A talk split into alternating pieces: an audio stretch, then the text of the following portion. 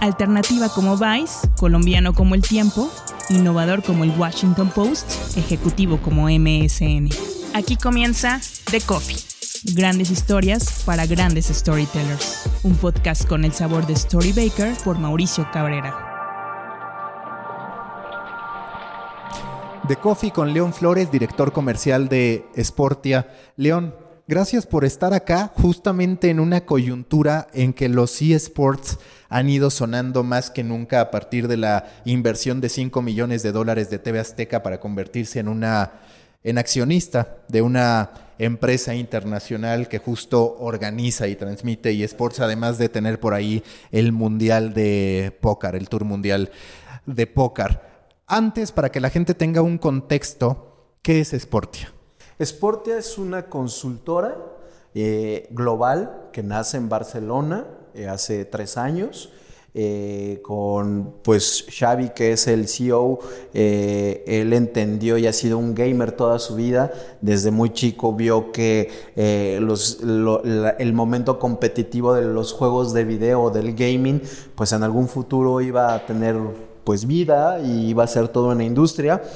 Y también encontró un nicho de negocio bien importante ayudando a entender a los clubes deportivos que esto ya es una vertical de negocio, es una nueva línea de negocio en los que cualquier club deportivo puede tener un equipo independiente o un área de eSports eh, como parte de su entidad o parte de su organigrama de estructura o de marca y tener eh, ya un área de eSports. Y actualmente Sportia en Europa trabaja con tres equipos de la Liga Española, entre ellos digamos que el, buque insignia de la empresa es el Fútbol Club Barcelona. Sportia en, España ayudó al Barcelona a gestionar todo el área de eSports y justamente ahorita el Barcelona eh, hoy en día está en la final de en Nueva York eh, de un juego que se llama Rocket League junto con el Paris Saint Germain y otros este, equipos endémicos de la, industria de los eSports, están jugando ahorita en, Nueva York. Y nosotros aquí en México, Darío Pérez, que es el director eh, general de, de aquí en México y Latinoamérica, que justamente está en Nueva York, eh, pues se, conoció con, con Xavi y pues decidió traerse la licencia de operaciones para México y Latinoamérica y a replicar el mismo modelo de negocio, que es ayudar a los clubes deportivos mexicanos a entender este nuevo modelo de negocio que son los eSports y digamos que el primero que nos abrió las puertas fue Chivas. Actualmente desarrollamos todo el área de eSports para Chivas y también para Mineros de Zacatecas, que es un equipo de ascenso que nos dijo pues vamos a darle y pues con ellos estamos trabajando actualmente. Y que en México además podríamos estar hablando del segundo intento de traer los eSports, porque recuerdo hace cierto tiempo que el América por ahí presentó sí, sí, sí, claro. Platicábamos antes de empezar también del caso de Cholos con Ulibarri, pero al final no ocurrió mucho con esos esfuerzos, se terminaron diluyendo. También explicarle a la gente que lo escucha, porque todavía ni siquiera los propios gamers o los propios atletas de eSports terminan por entender la trascendencia de todo, se, se, encuentra esta industria en un proceso de evangelización, de entendimiento. No se trata solamente de que, por ejemplo, en este caso, los equipos de fútbol entiendan cómo pueden hacer sus propios equipos de eSports, sino también que las marcas entiendan cómo pueden patrocinar y los medios de comunicación también, los periodistas en el ámbito individual, qué tipo de contenido se pueden generar a partir de eso, ¿no? Entonces, si quieres, explícanos cómo fue el approach con Chivas, qué significa para un equipo profesional el tener un equipo, explicarle también a los que nos escuchan que un equipo de eSports no es por fuerza y mucho menos se limita a FIFA, que es el primer pensamiento de muchos. Claro, el acercamiento que tuvimos con Chivas, digo, siéndote honesto, nosotros nos acercamos a dos equipos al principio, fue Chivas y fue América, entendiendo que son los equipos de mayor jerarquía o de mayor trascendencia en cuanto a gente, en cuanto a impacto, pues digamos que son los dos principales, ¿no? Eh, y Chivas fue, digamos, el único que nos dijo, pues vamos a darle, entendiendo que también tiene mucho que ver la gente que trabaja y que se da la oportunidad también de investigar y de hacer pues su acercamiento hacia ese nuevo concepto llamado eSports. Nosotros tuvimos la suerte de contar con, con esa apertura de Chivas, entendieron, ellos ya traían como un poco mapeado qué era esta industria y cómo se venía permeando alrededor del mundo. Y cuando nos acercamos y les dijimos qué es lo que hacíamos de manera profesional también, de manera organizada, que no solamente éramos tres eh, ex gamers tratando de que entiendan y tratar de hacer un negocio como tal, no, sino más bien pues ya traíamos el know-how que nos daba España, en este, en este caso Europa, por el lado de, los clubes que ya venían haciendo ellos, eh, también pues el, el decirles cómo cuáles eran las masificaciones que esto entienden, sobre todo también entendiendo que ni las marcas ni los equipos de fútbol, al menos ahorita en México, no saben cómo abordar a estas nuevas generaciones que son nativas digitales 100%. Eh, incluso eh, pues hay marcas que pues no lo han podido lograr, o sea, a través de muchos años no han podido captar esto y los esports son eso, son la oportunidad de hacer ese puente entre las generaciones, las marcas y estas nuevas audiencias también de, de chicos que ya viven nativos, que incluso ya no les gusta mucho el fútbol, que ya no les gusta mucho el fútbol, que no los entienden y que no tendrían por qué entenderlos porque son generaciones nuevas. Sin embargo, estas marcas no han podido saber cómo atacar esos mercados, ¿no? Entonces, los eSports son, son ese puente, o al menos nosotros que son ese puente, en decir, bueno, si hay un chico que no le gusta el fútbol, pero de repente en el caso de Chivas, ya tienes un equipo de Clash Royale que es un juego de móviles y decir, bueno, pues no me gustaba Chivas o no me interesaba mucho el fútbol, pero ahora ya veo a Chivas o ya sigo a Chivas y Sports porque me gusta, porque está Sergio Ramos, porque está Pompeyo, que es el capitán del equipo, y los sigo y, y es, todo una, es toda una comunidad muy, muy grande y que pues está ahí y que las marcas y los equipos todavía no saben cómo atacarlas y creo que los, los eSports es, ese puente, ¿no? Y entender también que en los eSports, digamos, está la marca madre, llámese Chivas, pero ese Chivas tiene una serie de equipos. Tiene el equipo de Clash Royale, tiene el equipo de League of Legends, tiene el equipo de Rocket League. ¿Cómo funciona eso en algún punto, por ejemplo, con el Barcelona o lo que ustedes están haciendo aquí con las Chivas? ¿De qué manera se da esa sensación de compañerismo? ¿O solamente se da entre los jugadores que representan a la marca en el mismo juego? ¿O ¿Sí los juntan a todos en algún momento? ¿Cómo es esa comunicación y esa transmisión de valores que al final, pues estos jugadores terminan representando también a una institución. Claro, eh, eh, aquí es un trabajo en conjunto con la misma institución, porque parte de la estrategia de lo que nosotros también estamos tratando de hacer es que esto también los chicos lo vean como una cuestión profesional, que ellos ya tengan un contrato, que ellos ya tengan los servicios que debe de tener un atleta normal. A ellos ya se les reconoce como atletas profesionales de como cualquier futbolista o como cualquier... ¿Por qué? Porque tienen que tener un contrato, tienen que tener un servicio médico, tienen que tener ciertas cosas. Y esto que, que dices de las comunidades y estas... Tú vas con cualquier chico y le dices, vas a representar a Chivas. Ellos conocen la marca Chivas, conocen ciertas marcas y las tienen ahí, pero cuando les dices, vas a tener la oportunidad de representar a uno de los mejores equipos del fútbol en la historia de México, pues los chicos entienden el impacto, ¿no? Entonces, eh, estos chicos son, son comunidades, entonces hay, se, se, llevan bien. Obviamente, como en cualquier equipo de fútbol, habrá uno que sí, habrá uno que no, pero sí tratas de juntarlos. Ellos tienen un entrenador todos los días o ciertos días a la semana, se conectan a través de Discord, que es esta, esta, conectividad que tienen, se, se, juntan para entrenar, se conectan entre ellos, tienen sus grupos de WhatsApp, o sea, tienen horarios, y, y ahí es donde se va permeando esta comunidad de equipo y, a la vez representando a una marca como en este caso Chivas, ¿no? Si una marca decide entrar, o vaya, partamos de lo primero. Llega Chivas, llega el Barcelona y dice, sí, sí quiero que me ayudes a construir todo mi proyecto de eSports.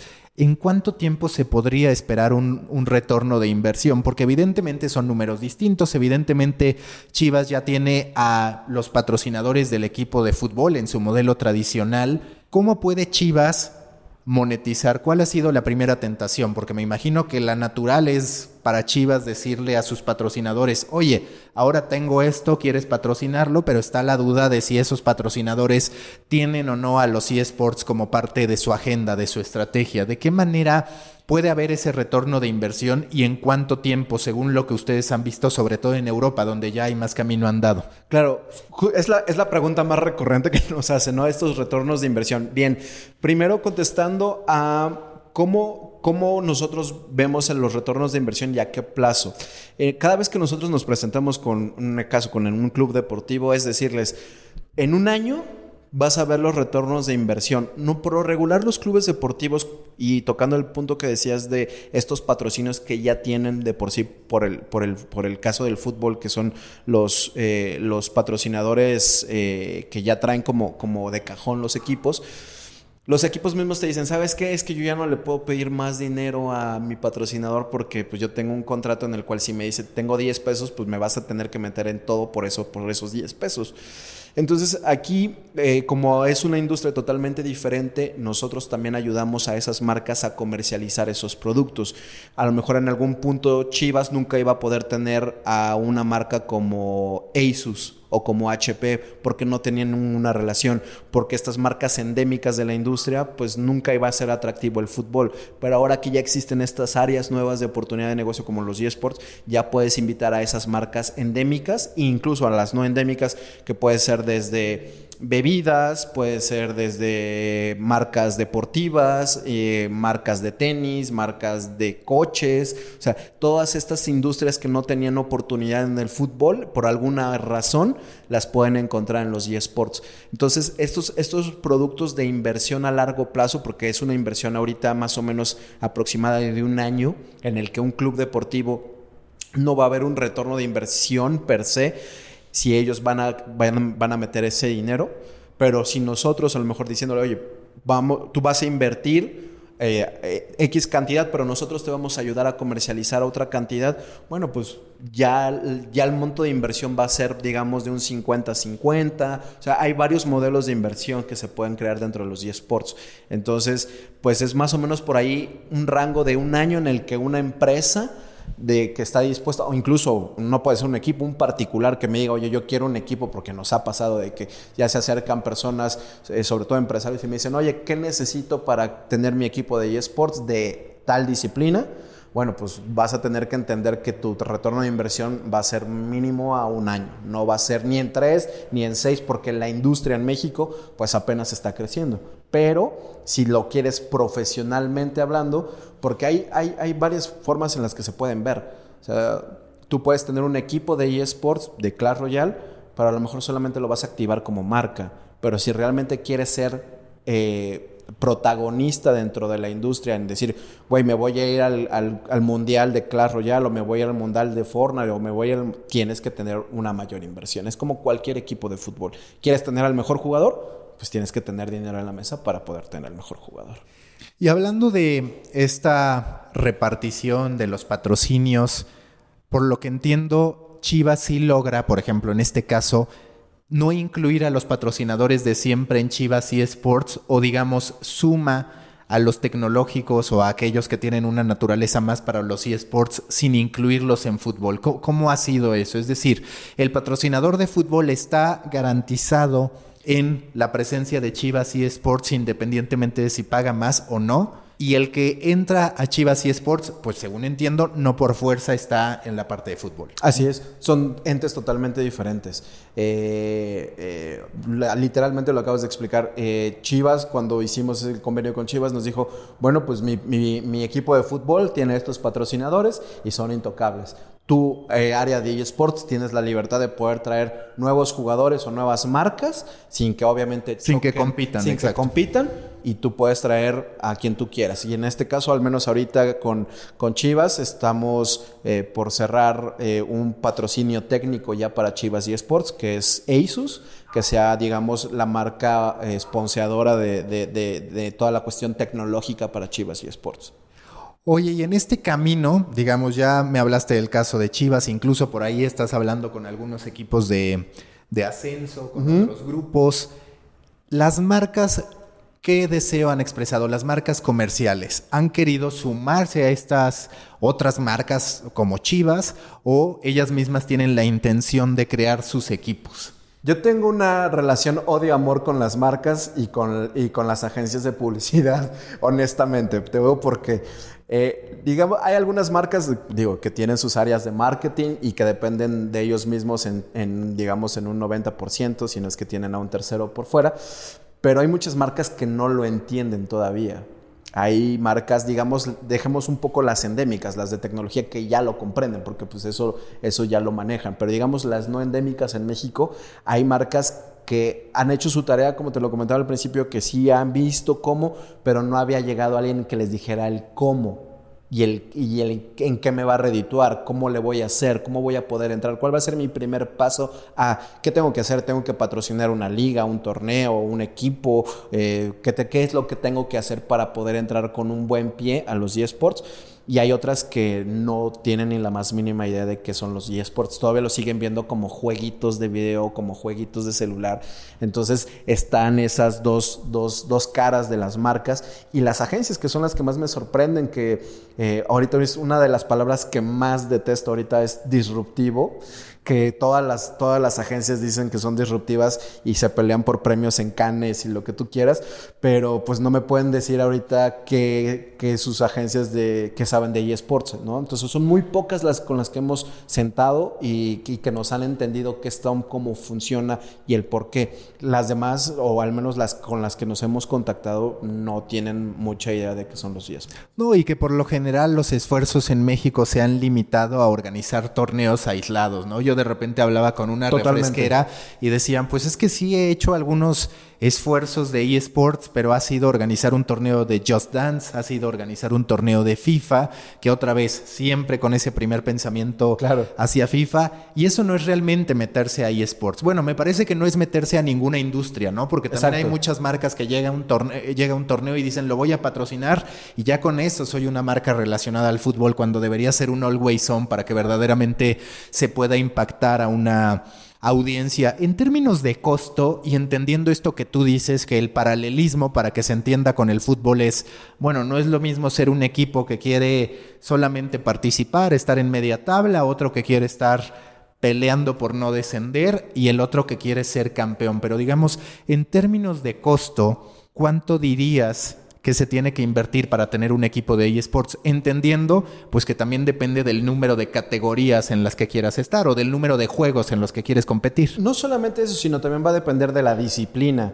Digamos que la, vámonos al caso más extremo o al, o al caso más caro, que es eh, League of Legends. Eh, para tener tú un equipo, eh, bueno, te lo platico rápido, eh, uno de los casos de éxito que a mí me, voló la cabeza cuando lo escuché y cuando conocí al personaje, uno de los, de los equipos más importantes de la LLA, que es la Liga Latinoamericana de League of Legends, que se juega en Chile, el equipo se llama Pixel. Lo interesante de Pixel es que el CEO es mexicano y lo interesante de, este, de, esta, de esta historia es que Alejandro, que es el CEO, eh, él metió a su equipo de League of Legends o a este equipo como un startup.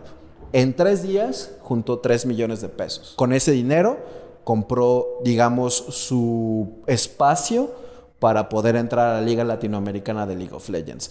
Entonces, eh, actualmente para tú poder competir a nivel profesional, digamos ya en esos rangos, una inversión para jugar eh, League of Legends y ser media tabla en la liga latinoamericana, debes de estar teniendo una inversión entre 5 y 7 millones de pesos, más o menos.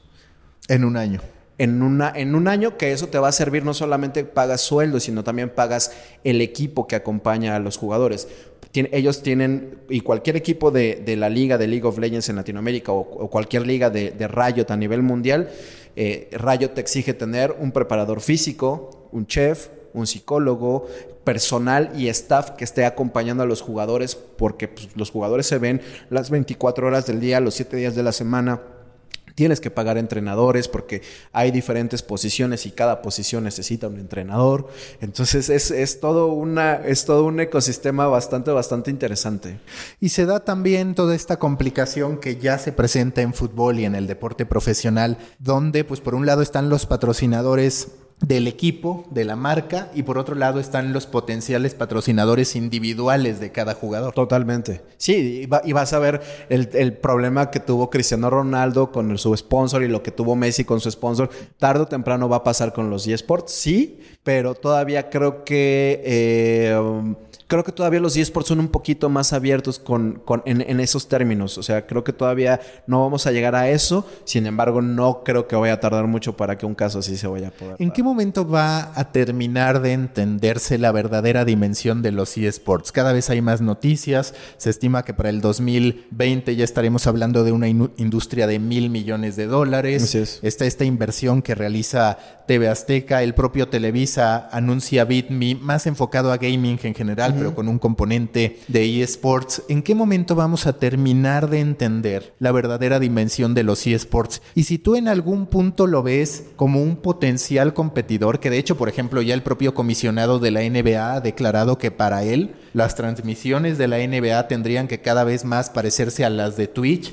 que a las de ESPN. O sea, ¿de qué modo se va a romper esto? Y si tú que tienes más conocimiento de la industria de los eSports, percibes que el chavito de 12, 13 años, de 10 años, que las nuevas generaciones van a apasionarse más por estar viendo un juego de Rocket League, que aparte es muy divertido porque para que sepan es como un fútbol pero con eh, naves. Eh, Rocket League es el deporte es para mí es el último gaming, o sea, es el deporte o el juego, perdón, más bien, que cualquier hombre quisiera estar. ¿Por qué? Porque es carritos y fútbol.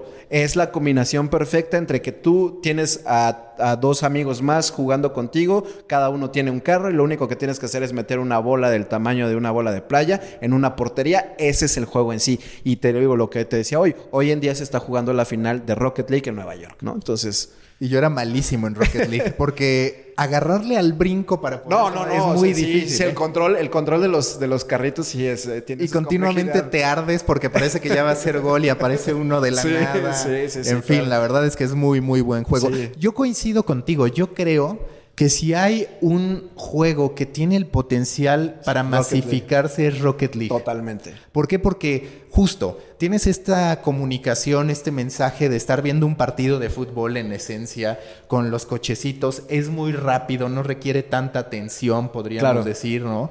Y sin embargo, creo que ha ido perdiendo, no sé si coincides, un poquito de fuerza contra otros grandes fenómenos. Digo, está League of Legends que siempre, está un Fortnite que crece, pero que de repente dicen que ya pasó, ¿no?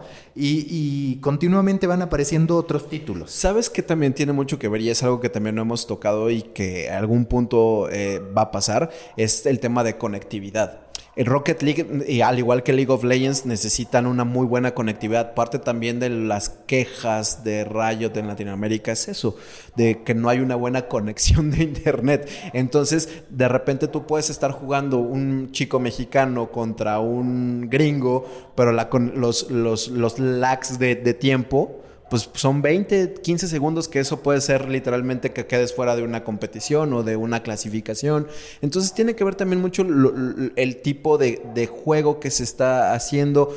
Hay, la, comunidad de Rocket League en México se queja constantemente de que se caen las conexiones porque no pueden jugar en línea. Entonces tiene mucho que ver eso también la cuestión de conectividad. Por eso es que también en México existe una liga de Rocket League, pero no, tiene, no ha tenido tanto impacto pero sí es una muy, muy buena comunidad y es un gran juego en lo personal, que también me gusta mucho. Ahora, a partir de muchas de las cosas y proyectos que manejo en, en Atomics, me, he estado, me ha tocado estar en contacto mucho con streamers, ¿no? Con Twitch y con Mixer. ¿Te parece que de ahí es de donde va a surgir el nuevo YouTube. Digo, para muchos, sí, Twitch es la próxima gran competencia de YouTube. Facebook ya también le está pagando a algunos por streamear. y además streamean cantidades exorbitantes de horas, más de 20 horas a la semana. No, bueno, ahí te va. Twitch el año pasado eh, me, tuvo un promedio de un billón de minutos mensuales por temas de eSports. Solamente por temas de eSports.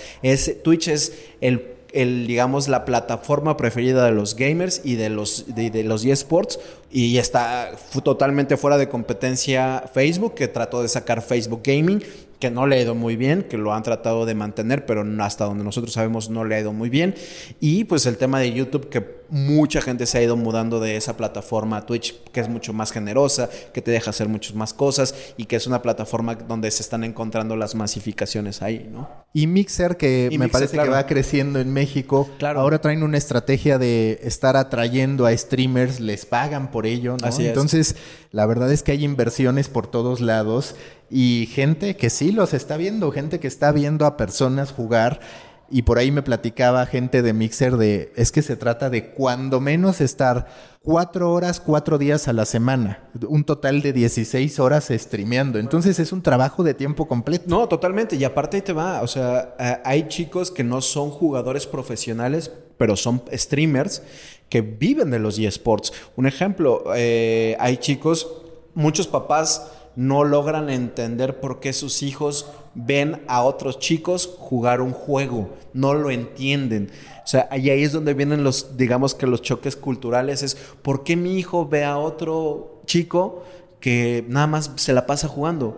No lo entienden. Y ahí es donde vienen, una, las monetizaciones, porque hay chicos que les pueden donar a esos chicos, les donas, ¿por qué? Porque quieres jugar como él, quieres hacer un truco como él, o sea, la, nueva generación está totalmente inmersa en Twitch, en Twitter, que también es una, es una plataforma netamente de eSports y de gaming. Y aparte ya se está dando el mismo fenómeno que en el fútbol, porque tú sabes que en fútbol muchos decían que David Beckham era más marketing que talento. Y aquí también he escuchado mucho cómo se habla de Ninja como un pues gran eh, personaje para entretener y no necesariamente el mejor jugando, pero es sin duda el más conocido a nivel mundial. Puedes no ser gamer o puedes no seguir los eSports y sabes quién es Ninja. Ya se da ese fenómeno. No, bueno, Ninja acaba de salir en un comercial del Super Bowl, en el último Super Bowl, en medio, en el medio tiempo del Super Bowl, al lado de Joe Montana, de Peyton Manning, y de repente ves a Ninja ya colocado ahí, ¿no? Entonces hay jugadores coreanos que ya aparecen en la lista de Forbes, al menos en China.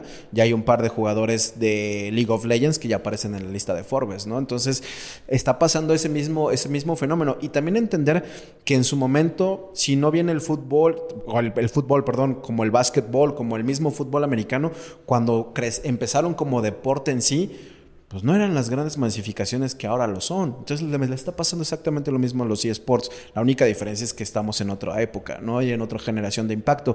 Pero la NBA, la NBA, digo, cuando jugaba Magic Johnson y Larry Bird, no se compara lo cuando fue el fenómeno de Michael Jordan. Y Michael Jordan vino a romper esa estructura de NBA y la convirtió en lo que es hoy NBA. Entonces le va, está pasando lo mismo con los eSports. Poco a poco se van viendo y va a venir alguien a quebrar ese estigma de que no es un juego, si es un juego, no es un deporte, si es un deporte, y lo va a venir a poner, al menos en México, en, esa, en, ese, en ese pico, ¿no? Hablando de jugadores, ¿Cuánto puede ganar un jugador? Otra vez, entendiendo que hay niveles, pues están los mejores, los A, regulares. Exacto. ¿Cuánto, ¿Cuánto se gana en promedio? Hablando, por ejemplo, de México. Te pongo un ejemplo. Eh, por lo regular siempre nos preguntan, ¿quién pone los sueldos? O sea, ¿dónde hay una barra que me diga por qué este chico va a ganar el otro? Aquí hay que entender algo bien importante. ¿Quiénes son los dueños del balón? Los publishers. Ellos son los dueños del balón. No existen y no hay poder ni del Papa ni de alguna federación en el que puedan intervenir en quién es el dueño del balón. Si un publisher te dice, tú no vas a jugar mi juego, no hay poder de razón que pueda hacer cambiar de opinión a los publishers. Los publishers son los que normalmente son los que imponen esos sueldos. O sea, un sueldo A, un sueldo B y un sueldo C. Un jugador de League of Legends en Latinoamérica no gana lo mismo que un jugador de League of Legends en Europa o en Estados Unidos. Pero normalmente esos, esos sueldos los impone Riot, ¿no? Y en cada caso es lo mismo con Supercell, que es el, dueño de Clash Royale, o Garena, que es el dueño de Free Fire. O sea, normalmente ellos son los que ponen esos tabuladores. Entendiendo esto, un chico mexicano, eh, en caso de, vamos a ponértelo así, de, de, Chivas, puede estar rondando entre los 150 y 300 dólares mensuales, más o menos.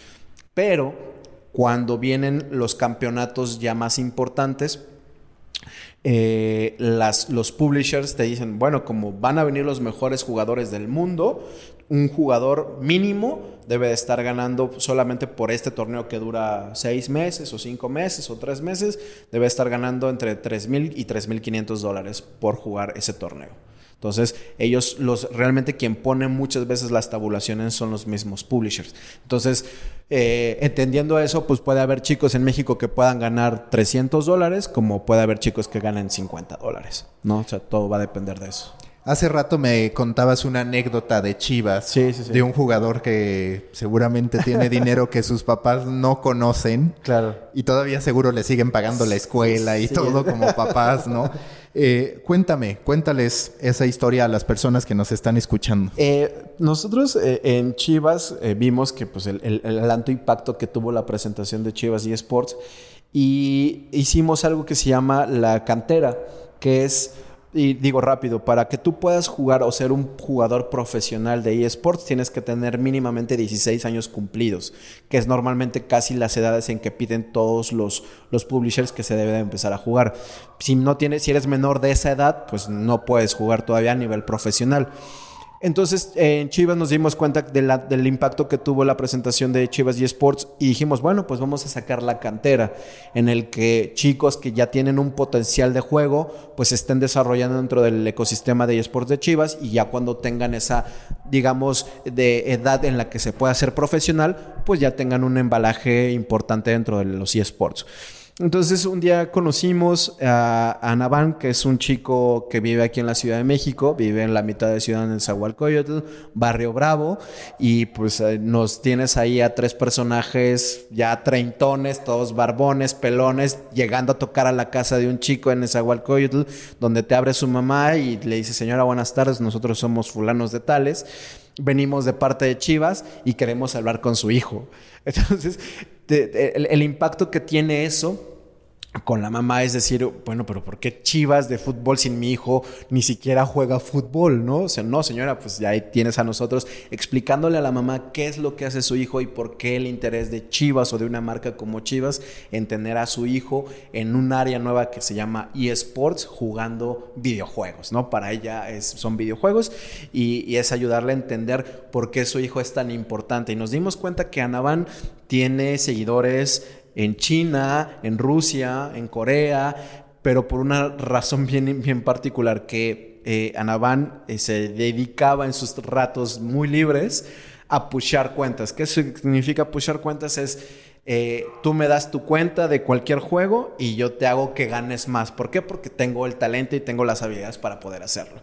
Entonces nos dimos cuenta que Anaban pues tenía, les cobraba X cantidad a estas personas por pusharle sus cuentas, pero no pushaba una o dos cuentas, eh, pushaba hasta 40, 50 cuentas. Entonces eh, pues ya había una entrada de, dinero bastante significativa para un chico de 13, 14 años, de repente ya tener ahí en su colchón una lana guardada. Entonces son casos, son estas historias que valen la pena, que nos hemos encontrado con mineros, que nos hemos encontrado con chivas, que nos hemos encontrado en muchos lados y que eso también es contenido para las marcas, que hay algo bien importante dentro de los eSports.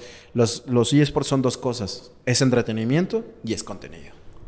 Me decías que puede haber juntado hasta 3 mil, 4 mil dólares. Sí, claro, 3 mil, 4 mil dólares en, debajo del colchón solamente por dedicarse a puchar cuentas a tus 13 años. ¿Tú tenías 3 mil, 4 mil dólares a tus 13 años? No, Creo que no, jamás. Yo me emocionaba con 500 pesos.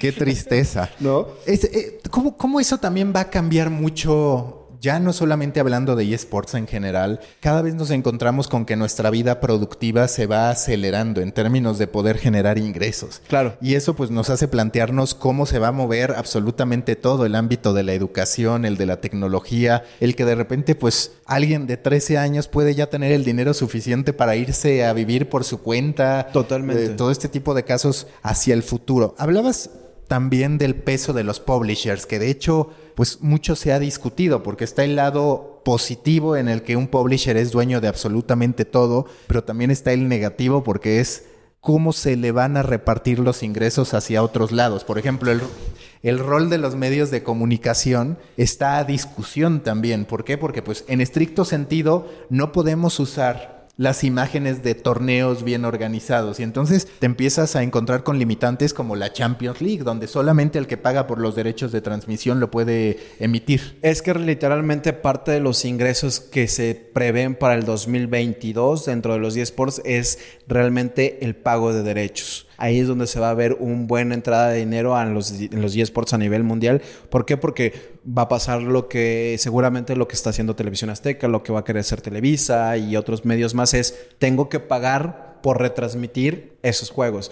Y, y, viene algo bien importante. El gobierno de Qatar en el 2022 va a hacer el Mundial de eSports a la par del Mundial de Fútbol. O sea, el gobierno catarín trae una inversión de 4 billones de dólares para poder hacer a la par del Mundial de Fútbol el Mundial de los eSports. Que capaz que como están las cosas hace el de eSports y el Mundial de Fútbol se les va, ¿no? Se les va o lo hacen en otro lado, ¿no? Pero sí, como está lo, de Michel Platini, pues sí, seguro, ¿no? Pero al menos eso es lo que se prevé para los próximos años, es que parte del gran parte de los ingresos para los publishers va a ser a través de derechos de transmisión. Y en tu perspectiva, ¿dónde van a quedar estos publishers que no puedan pagar por los derechos de transmisión? Porque pues va a pasar igual que en el fútbol, ¿no? Donde hay una Champions League, donde tienes a un ESPN, Fox, Facebook peleándose los derechos y otros medios, pues que tenemos que aprender a vivir, a vivir con las limitantes de no tenerlo, ¿no? Claro. Entonces, para ti, ¿qué tipo de contenido es el que vamos a tener que hacer aquellos que no tengamos los derechos de transmisión? ¿Y qué tan relevante va a ser, aparte para nosotros,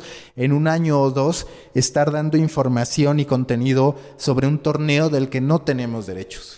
Fíjate que eh, creo que gran parte de eso, y eso es algo que también se ha platicado con algunos publishers, es, eh, sí digo, yo tengo bien lo dices, yo tengo el billete y lo puedo pagar, pero ¿qué va a pasar con el que no lo puede pagar? ¿Qué va a hacer? O sea, ¿qué permiso le vas a poder dar? ¿Solamente vas a poder darle una cobertura? ¿Le vas a poder dar un acceso? ¿Qué es lo que va a poder hacer e, esos, esos medios que no tengan acceso a ese dinero y puedan entrar a tus plataformas? Eh, yo donde lo veo, creo que algo que, va a romper un poco con, esas restricciones de es que los eSports, a diferencia de otros deportes, primero conquistaron lo digital que muchos deportes no han podido o les costó muchísimos años poder conquistar en lo digital. Entonces, al momento de estar ya premiados en lo digital, no va a desaparecer. Y creo que van a haber dos salidas. Va a ser un, o sea, digamos, si el campeonato mundial de League of Legends, ok, va a salir a través de Twitch pero también lo va a poder transmitir la BBC de Londres o lo va a poder transmitir la NBC. O lo, ¿Por qué? Porque al fin y al cabo la televisión va a seguir existiendo todavía y en caso va a poderlo transmitir Televisa porque pues, le va a ser atractivo poderlo obtener. Pero en realidad donde no va a desaparecer va a ser en lo digital y creo que no creo que vaya a haber muchas restricciones en ese lado digital en el que un, alguien como un medio más pequeño lo pueda, lo pueda retransmitir. ¿no? Sí, tal vez te den el streaming, a ellos les interesa porque crecen su audiencia y lo que tú puedas hacer como medio es un negocio con contenidos relacionados o ver cuántos lo ven desde ahí y que incluso eso te termine generando algún rep share, ¿no? ese tipo de modelos. Ya ese tipo de modelos, exacto. Que de hecho también el otro día estaba escuchando una plática sobre cómo eso podría pasar con el fútbol, donde de pronto si por decir algo, Amazon tiene los derechos o Facebook o YouTube, que ya ha llegado a ocurrir, entonces te digan, oye, publisher, oye, tal, tal, tal, tú usa mi stream y por el número de viewers que me atraigas, te puedo dar eh, ingresos. Y la otra que sería, yo te doy el streaming y tú coloca el talento que tú quieras a narrarlo, para que entonces pudiéramos llegar a que un medio tiene a determinadas voces bajo su estilo, otro medio tiene a determinadas voces como en los Juegos Olímpicos. Como en los Juegos Olímpicos. Literal, ¿no? algo bien curioso y mucha gente no se ha dado cuenta, pero los eSports están cambiando un poco también la manera del, del deporte tradicional en cuanto a transmisión y en cuanto a chamba. Y aquí es lo que voy, porque los mismos eSports están generando también una nueva línea de, de, trabajos como un ejemplo, un chico que juega ahorita Clash Royale a los 23 años ya es senior, o sea, ya va en el retiro. No es que vaya a jugar hasta los 35 años como un portero o como un delantero o como Oribe Peralta que se fue a las Chivas, ¿no? Aquí los chicos de 23, 24 años ya son seniors, pero ¿qué van a hacer? Van a ser especialistas, van a escribir para periódicos, van a ser narradores, van a ser casters. Y otra vez los periodistas deportivos o y deportivos se, van, se, van, a quedar fuera porque pues vas a jalar exacto al que fue campeón, al que estuvo en Chivas. Totalmente. Entonces vienen nuevas líneas de ahí de oportunidades laborales para estos chicos y este y se van a convertir en eso. ¿Por qué? Porque ya hay Castro. O sea, no vas a poner a narrar a, al perro Bermúdez un partido de League of Legends porque no va a poder. Pero sin embargo, si tienes ya a cinco chicos que entienden perfectamente cómo se mueve un, un juego de League of Legends y lo van a poner narrado. Un juego del Clash Royale y lo van a poner ¿Y no te da miedo que de pronto en México sí pase que pongan al perro Bermúdez o a Martinoli o a Luis García a transmitirlo? Porque es una tentación natural de las televisoras. ¿Cómo masifico? Pues mínimo hago que Martinoli se ponga a hablar del evento de League of Legends. Es uno de los grandes riesgos. Ojalá no ocurra. Cuando hicieron la presentación de Azteca eSports, dijeron que no iban a incurrir en eso, pero hay que ver si lo mantienen. Claro, fíjate que una de las cosas que me, llamó la atención de Azteca y este fue que sí tardaron en, en sí hicieron su chamba en, en entender a quién vas a poner en pantalla.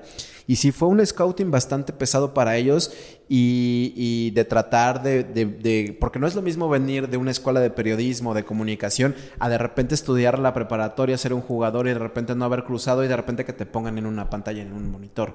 Entonces ahí es también donde se van a sopesar varias cosas, pero al menos lo mínimo que pueden hacer las televisoras es buscar y hacer un scouting lo suficientemente adecuado para poner a estos chicos, incluso digo, si es necesario, los vas y los, este, los, los pones a, practicar seis meses fuera del aire hasta que lo puedan lograr y puedan ya tener un embalaje en radio o en tele o en lo que sea que, tengan que hacer, ¿no?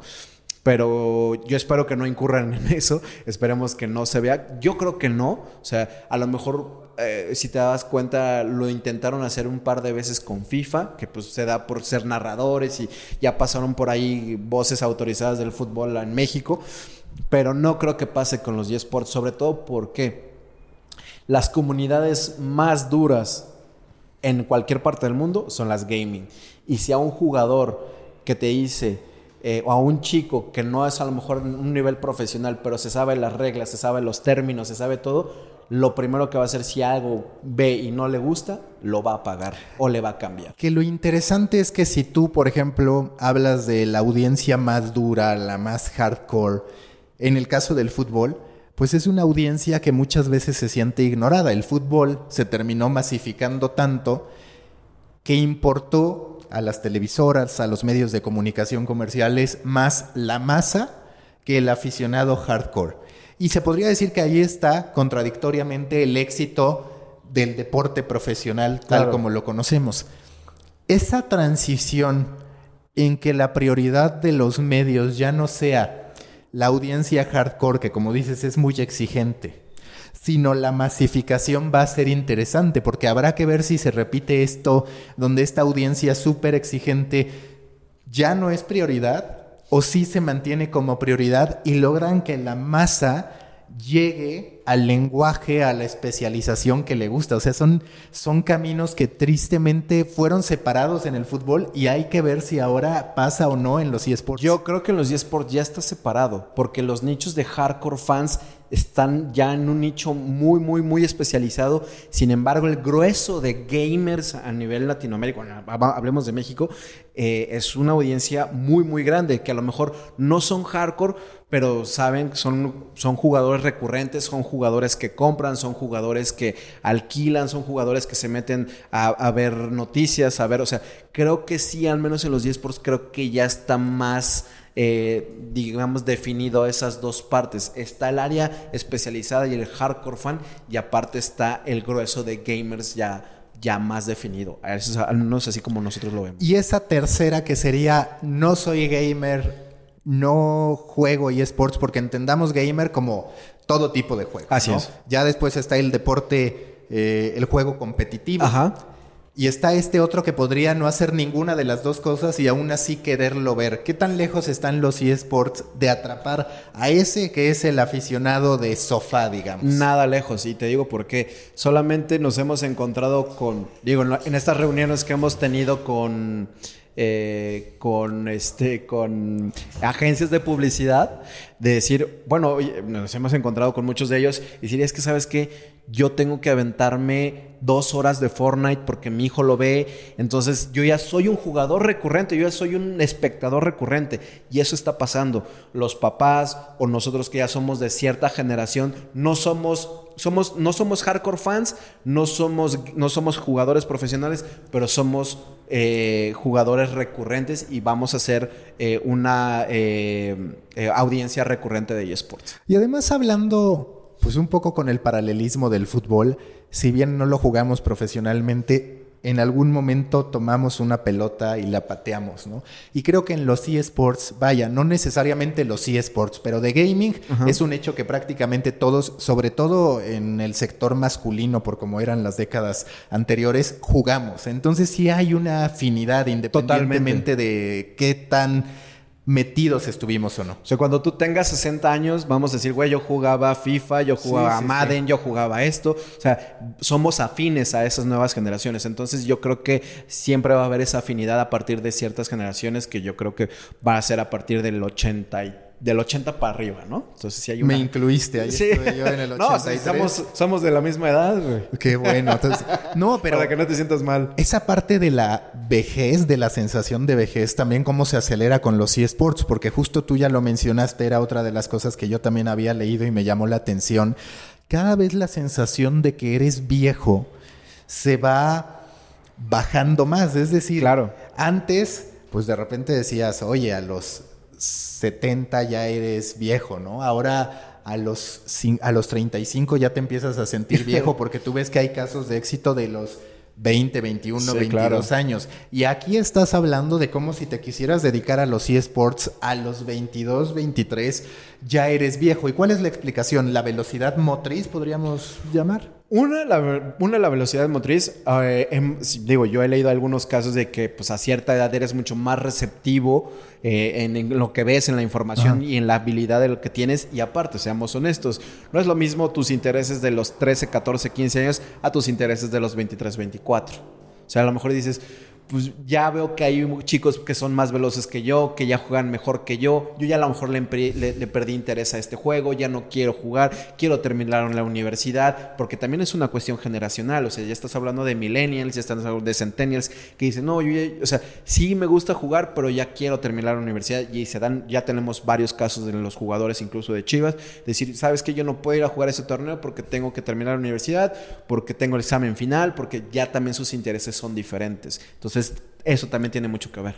¿Te parece que va a existir el concepto como tal de periodista de eSports? Porque por ahora digamos que las fuerzas centrales pues justo son gamers que streamean, algunos muy buenos, algunos malos, algunos regulares, pero que ahí están. No hay en realidad un medio que se haya consolidado masivamente por cobertura de eSports. Sí conozco, por supuesto, algunos blogs de nicho, particularmente en inglés, mucha información más enfocada a la industria, al potencial del negocio exactamente, que digamos al resultado como tal. Sí sé que ESPN pues de repente patrocina y organiza algunos torneos, ahora lo que hace TV Azteca, lo que hace Televisa, pero ¿te parece que va a existir este concepto en unos años de, ah, carrera o certificación como periodista de eSports o se lo van a comer, como tú dices, los ex gamers o ex atletas de alto rendimiento en eSports? Bueno, al menos, al menos aquí en México ya eh, tanto la NAWAC como el TEC de Monterrey ya tienen materias optativas de eSports. Eso quiere decir que en algún momento... Y, yo lo veo así, en, cuestiones de escuela o, escolaridad, sí va a haber esa especialización de eSports, tanto a lo mejor puede ser en periodismo, seguramente en carreras. En marketing, por ahí. En, marketing. Eh, estoy segurísimo y estoy convencido que las agencias de publicidad van a tener que tener un área de eSports. O sea, tienes que tener un especialista de eSports. Decir, oye, güey, ¿quién es este equipo? ¿Por qué, ¿Por qué, tengo que relacionarlo con una marca que ya manejamos? ¿Qué me recomiendas? Vas a tener que tener a alguien ahí diciéndote por qué tienes que hacer las cosas en eSports. Eh, y en los medios va a tener que pasar y yo creo que sí va a pasar. Si yo quisiera saber de eSports, profundizar en el negocio y demás, ¿tú ubicas algunas alternativas que te puedan enseñar storytelling en torno a eSports, marketing en torno a eSports. Sí sé y estoy suscrito a una serie de boletines que, como ya lo decíamos, hablan del negocio, pero todavía falta también ese ramo, ¿no? Digamos, claro. está en construcción también. Sí, totalmente. una de las otras que también nosotros apostamos y cada vez que vamos con un medio es, ¿quieres entrar a los eSports? Ayúdale a entender a tu audiencia el ABC de los eSports. Qué es, cómo son, cómo juegan, de dónde nacen, por qué nacen y estos ABC tienen que pasar. Obviamente hay un par de, un par de páginas especializadas. Hay una que se llama de, de eSports Observer, que es inglesa, que es muy buena. Está eh, eSport Insider, que también es bastante buena y que son ahí, son digamos que al menos las que, las, que más ponen atención tanto en la cuestión competitiva como juegos, eh, como en la cuestión gaming y como en la cuestión de negocio. Eh, tienen sus podcasts, hacen ahí contenidos y ahí van poco a poco también buscando también las maneras de poder acomodar esos contenidos a estas audiencias, ¿no? Porque puedes hacer, como lo decíamos, puedes hacer contenido para el hardcore fan, puedes hacer contenido para las masas o puedes hacer contenido para el negocio, qué es lo que quieres hacer. Entonces, pues ellos también van buscando esta identidad poco a poco y pues ahí vemos que la, que la van logrando. Aquí en México Todavía no existe un referente de quién te puede dar esa información. No lo hay. Existen, los, existen los, las páginas de gaming. Unas dejaron de existir precisamente porque había, había, había muchas, pero había poca demanda de ciertas cosas, tanto de patrocinios y demás. Entonces, muchas desaparecieron y yo creo que eh, ahorita con esta cuestión de los eSports hay oportunidades de negocio tanto de inversión como de medios, como de juegos, como de torneos y de muchas cosas más. Sí, como tú decías, tanto la NAWAC como el TEC tienen ya equipos competitivos, Así equipos de eSports. En el caso del TEC está por inaugurar o ya inauguró de hecho su primer centro de entrenamiento de, centro de entrenamiento, eSports en torno a League of Legends. Entonces la verdad es que sí hay mucho movimiento y es ese momento en el que dices, más vale meterme para estar listo cuando explote. Claro. A esperar la explosión y que ya estarán todos. Y que la ola ya viene atrás con 20 personas arriba y te van a dejar fuera. Sí, sin duda. Entonces, eh, yo no, no, no, no, estoy, no estoy, estoy casi convencido más bien que en próximo año, en siguientes años, de repente ya vas a ver una escuela que no tenga que ser precisamente de una escolaridad normal o, sino más bien, hey, ven y te voy a enseñar a jugar League of Legends, ven y te voy a enseñar a jugar Clash Royale, o sea, ya existen. Aquí en México no, pero estoy seguro que no van a tardar. Sí, al final de cuentas también el sustituto de los gimnasios, ¿no? El gimnasio en eSports, por decirlo de alguna manera. Que algo también que, de lo que también estamos batallando nosotros y que también para nosotros es muy, muy importante, es desestigmatizar a los eSports en el aspecto de que solo lo juegan güeyes, el típico, la típica imagen del güey que está gordo, que solo tiene, come pizza y se la pasa jugando todo el día, esa imagen la queremos desaparecer. ¿Por qué? Porque los chicos ya se cuidan, ya son, se preocupan más por ciertas cosas, parte de lo que te decía de, League of Legends, que tienen un preparador físico que los tiene que estar cuidando, que tiene que estar viendo su alimentación, ¿no? O sea, este tipo de cosas también va a ser parte de esta, desestigmatizar esto, de que decir, pues, güey, nada más será para, para los güeyes que les gusta echar la hueva, ¿no? No, ya no. O sea, ya realmente el que tú te conviertes, al menos en un profesional, ya conlleva otras cosas, ¿no? Cuando hablas de esta estrategia de contenidos, de contenidos para el hardcore, de contenidos para el que no sabe nada de eSports, de contenidos para el que puede estar sí interesado en los eSports, pero más desde el punto de vista humano, sí creo que los medios de comunicación nos hemos quedado cortos, que en México otra vez vamos atrás. ¿Por qué? Porque de repente ves el anuncio de las transmisiones de Azteca, que es pionero, independientemente de cómo lo haga, el propio Televisa anunciando, Univision que transmite sobre todo las finales de Madden de repente, ¿no? Pero se van tanto a lo deportivo que terminan queriendo atender a una audiencia que no está con ellos habitualmente, que es la gamer, y por otro lado, a la otra la pierden, porque si a ti te empiezan a hablar del nombre de un atleta de eSports que no conoces, no lo quieres ver. Y en cambio, a mí me parece que el mejor contenido que he visto de eSports es de una fuente que ni siquiera tiene que ver con eSports, que es el episodio de Box de Explained, donde te explican los eSports, que de verdad yo se lo mostré en algún curso que di a señoras de 65, a personas de 40, 45 años, y quedan fascinadas con ese episodio.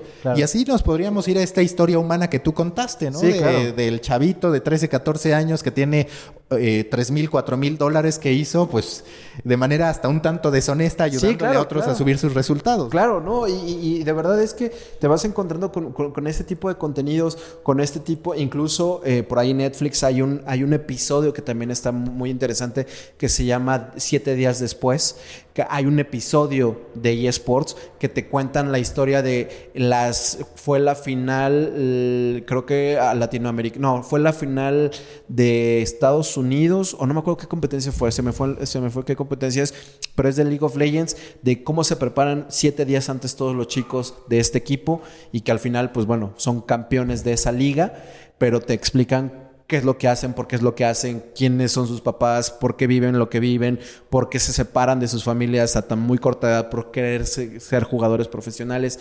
Y aparte lo más interesante, que tenemos en México, al menos hay ahorita como cinco o seis campeones mundiales de diferentes disciplinas de eSports y nadie los conoce.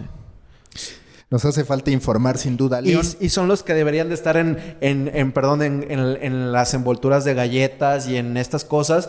Y ya no debe estar, debería estar Galilea Montijo ahí. Y, no, y también, ¿sabes? Sobre todo en este momento en el que el futbolista se hizo tanto celebridad que siento que ya se perdió la idolatría y la empatía. O sea, de repente ves a un chicharito que el otro día yo hacía el análisis, te metes a su feed de Instagram y dices, parece que no juega fútbol, parece que se dedica a actuar, a pasarla bien. Y se pelea con medio mundo. Se pelea sí, y nos da ejemplos de cómo debemos actuar y cómo no. Es alarmante, en serio. Digo, yo me metí al de Cristiano y mínimo dices, una de cada seis fotos sí tiene algo de que está entrenando o que es un deportista. Pero el caso de los futbolistas mexicanos, que además no tienen las dimensiones de Cristiano Ronaldo, es alarmante porque ya se convirtió en su vida social. Son celebridades.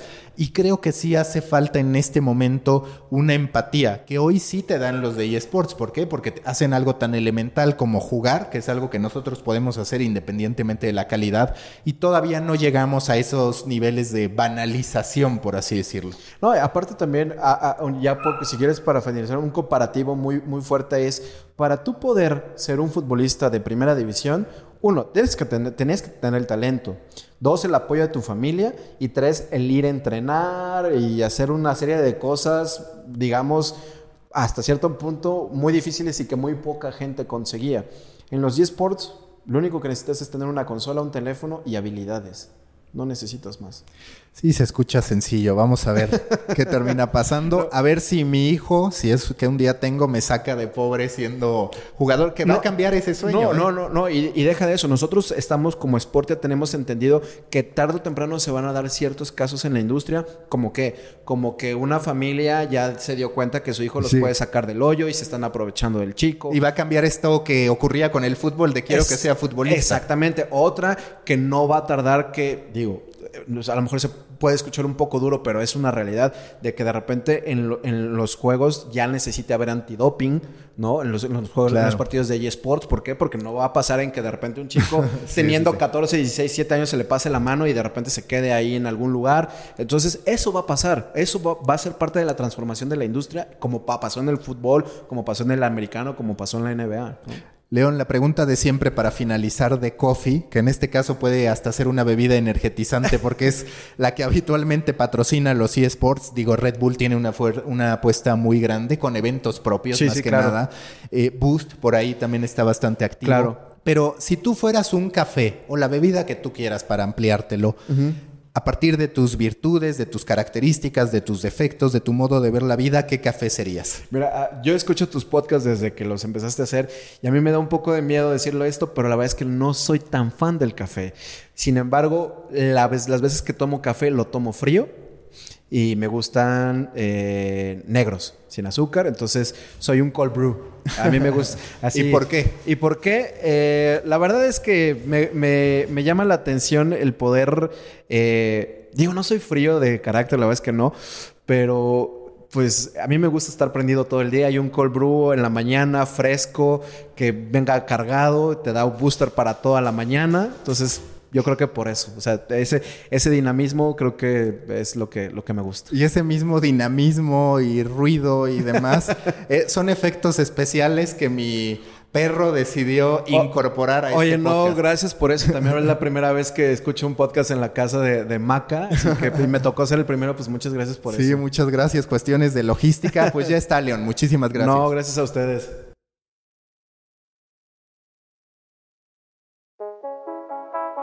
Busca la próxima semana un nuevo episodio cargado de emprendimiento, endulzado con grandes historias y narrado por grandes storytellers. Suscríbete a The Coffee, un podcast de storytellers para storytellers, un producto de Storybaker por Mauricio Cabrera.